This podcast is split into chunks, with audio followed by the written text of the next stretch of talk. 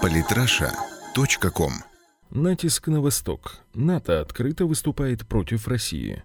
Святослав Князев.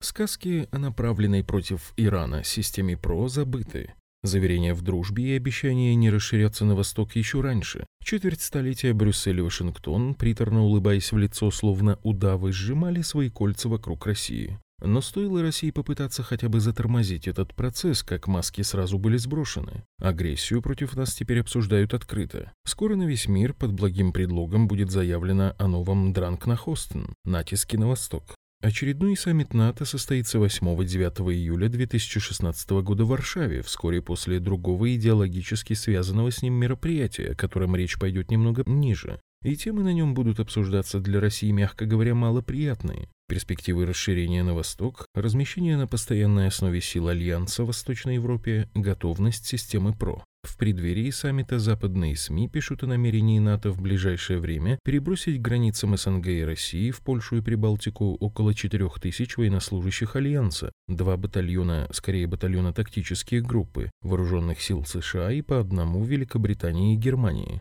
Заместитель министра обороны США Роберт Уорк, подтвердивший усиление восточных границ Альянса в ходе визита в Брюссель, заявил, что переброска войск связана с тем, что Россия проводит на своей территории учения с привлечением большого количества военнослужащих. В Пентагоне считают это чрезвычайно провокационным поведением.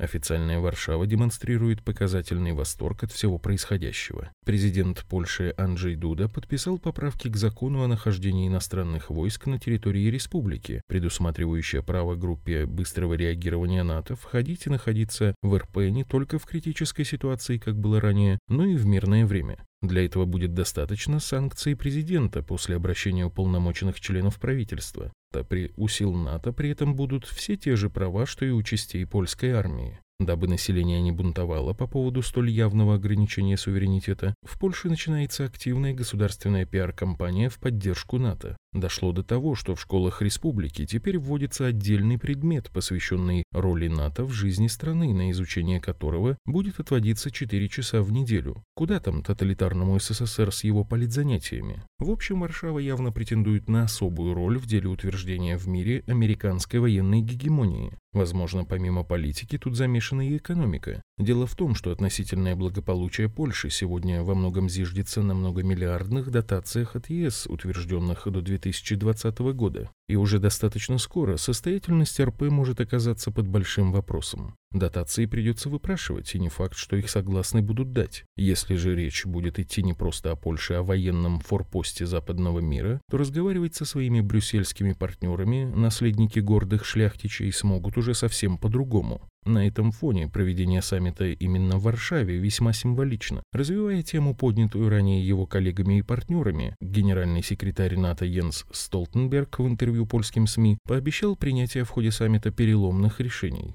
Мы должны укрепить присутствие НАТО в восточной части Европы. Это будет многонациональное присутствие. Таким образом, мы дадим ясный сигнал, что нападение на одну страну будет атакой на весь НАТО. Йенс Столтенберг. В отличие от представителей Пентагона, Столтенберг, правда, заявил, что данные шаги не направлены против какого-то конкретного государства. Но звучало это достаточно смешно, особенно с учетом того, что и размещение сил и потенциальное расширение Альянса за счет Боснии и Герцеговины, Македонии, Черногории и Грузии – это явный шаг, направленных на охват границ с Россией и ОДКБ. Вопрос вступления в НАТО Украины пока обсуждаться не будет. Слишком дорогое удовольствие, финансировать которое западные страны не хотят. Но зато на саммите планируется пространное обсуждение ситуации на Украине в целом. Нужно понимать, что Альянс будет продолжать натравливать Киев на Россию с тем, чтобы при первой же надобности Украина, не требуя ничего взамен, предоставила НАТО свои территории. Еще один проект, который позволит Вашингтону сэкономить средства и косвенно повысить эффективность НАТО, будет обсуждаться в Брюсселе перед Варшавским собранием Альянса 28-29 июня. На саммите Европейского Союза некоторые СМИ ожидают презентацию проекта общеевропейской армии. Будет предложено создать общий генеральный штаб, Совет министров обороны, унифицировать вооружение и технику.